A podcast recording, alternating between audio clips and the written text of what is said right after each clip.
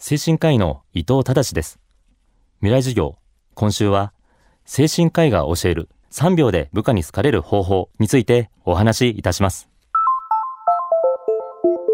未来授業この番組は暮らしをもっと楽しく快適に川口義賢がお送りします。今週は精神科医が教える3秒で部下に好かれる方法をテーマにお送りしていきます。新社会人や転職転勤など新天地で働き始める方が多い時期。そろそろ心に疲れが出てくるということもあるかもしれません。残念ながら日本における20代30代の死因の1位は自殺。心の疲れが極限に達してしまったことが原因になっています。精神科医の伊藤忠さんは企業の顧問医として働く人のストレスを軽くして前向きになれる環境づくりに取り組んでいます。未来授業1時間目のテーマはまずは部下に好かれよう。その前にこの時期に見られやすい心の疲れをチェック。あなたは該当することありませんか？症状としては一般的にはやはりうつ病と呼ばれるものが、えー、あります。でうつ病の具体的な症状なんですが実は季節で変わる部分もあるんですね。で今の時期ですね例えば春から夏頃にかけてのうつ病は、まあ、特徴としてはあの皆様もご存知の症状だと思います、まあ、気分がひどく落ち込んで食欲がなくなって眠れなくなって楽しいと思う気持ちがなくなってしまう。で会社に行く気力もなくなって、まあ、大きなミスを会社で起こしたりだとか突然社内で涙を流してしまうとかそういった肉体的な症状が出る場合もあります。ところが秋冬にかけて寒い時期にかけてのうつ病は少し症状が違う場合もあります。不眠ではなくて逆に眠りすぎて起きられなかったりだとか食欲が増加して過食気味に食べてしまったりとかっていう症状も出てきます、まあ、これを季節性うつ病と言います。あのちなみにこれは驚かれるんですが、まあ、私が顧問医として見ている患者さんの7割が、まあ、入社3年以内の方なんです。社会人のメンタル不調の要因その第1位は上司なんです。環境が変わって心が疲れやすい新社会人に対してどう接していけばよいのか。多くの上司や先輩は頭を悩ませるところですが気をつけたいのは次のような行動です。仕事は見て覚えろとか、まあ、上司は嫌われてなんぼという時代に入社されていた上司の方は現代の新入社員とでは仕事の常識にもコミュニケーションの取り方にも大きなギャップがあります。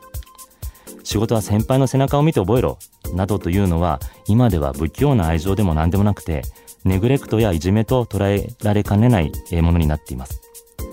2つ目は現代は若手に即戦力としての期待が早すぎるということにあるように思います、まあ、IT 化が急速に進んで若手の方が詳しいっていった業務も、えー、昔よりも多くなったのは事実だと思います。ですが仕事とは業務だけを言うものではありませんね。社会人としてのコミュニケーション能力だったり、上手に主張する、いわゆるアサーション能力、自己の健康管理や仕事のコントロール能力なども含んで仕事と言います。ですので、そうそう簡単に一人前の社会人になれるわけはないんです。それなのに即戦力を求められすぎると、社会人として必要な総合力がつかないまま業務だけが増えてしまうので、心に一気にこうドッと負担がかかって、メンタル調に陥ってしまいやすくなります。仕事を取り巻く環境は大きく変わりつつあります。その中で、まず上司や先輩ができるのはどんなことか。実践的テクニックも伺いました。上司の方にお伝えしたいのは、まあ、今の時代部下にはとにかく好かれましょうっていうことです。で、好かれるっていうことは、まあ、何もこびるだとか、若者に迎合するとか、えっていうことではありません。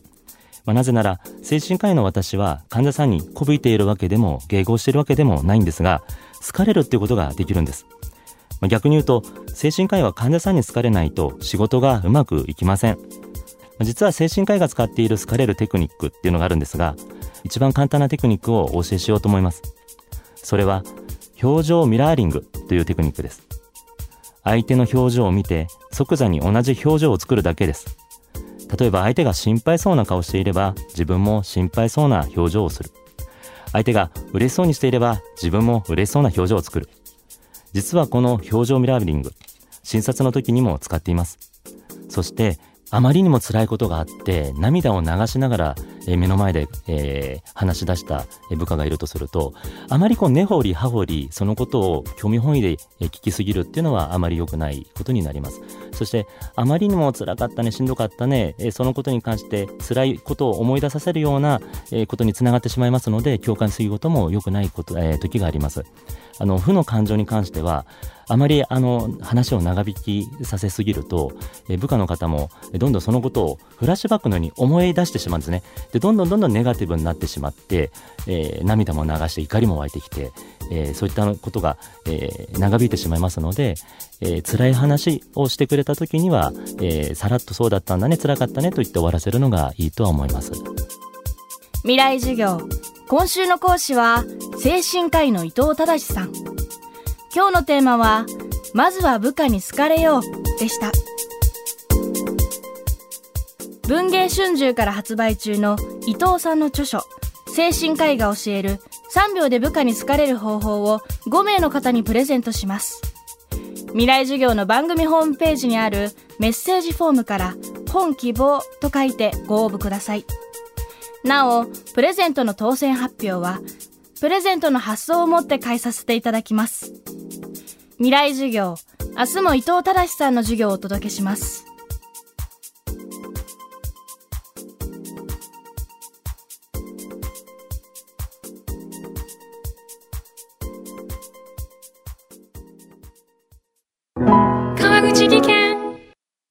階段での転落。大きな怪我につながるので怖いですよね。足元の見分けにくい階段でもコントラストでくっきり。白いスベラーズが登場しました。皆様の暮らしをもっと楽しく快適に。川口技研のスベラーズです。未来授業。この番組は暮らしをもっと楽しく快適に。川口技研がお送りしました。